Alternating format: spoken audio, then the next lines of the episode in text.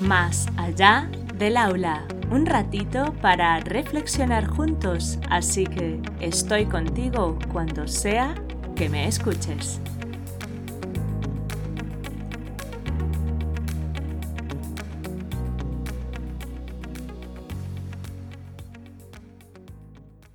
Hola adultos significativos, encantada de teneros al otro lado.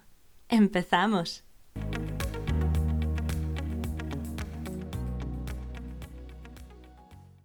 Fracasos y acciones. Hoy os traigo otro podcast breve y conciso.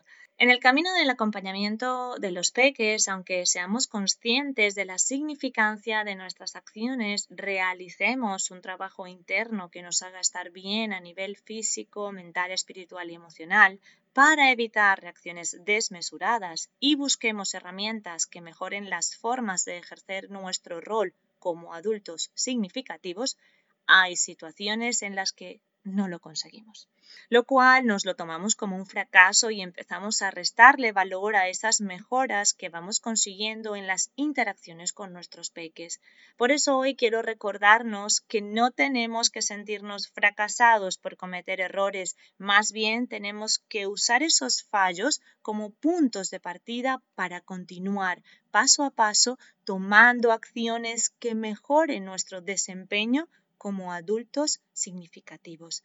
Además, el ser capaces de reconocer nuestros errores y comprender que las mejoras implican un proceso de cambios continuos nos permitirá ser más amables con los otros adultos significativos que también están transitando procesos de cambio. Desarrollaremos así la empatía.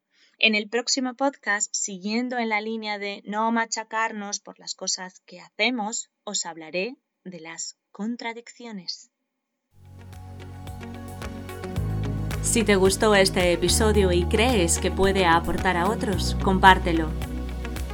Nos escuchamos la próxima vez, aquí, más allá del aula.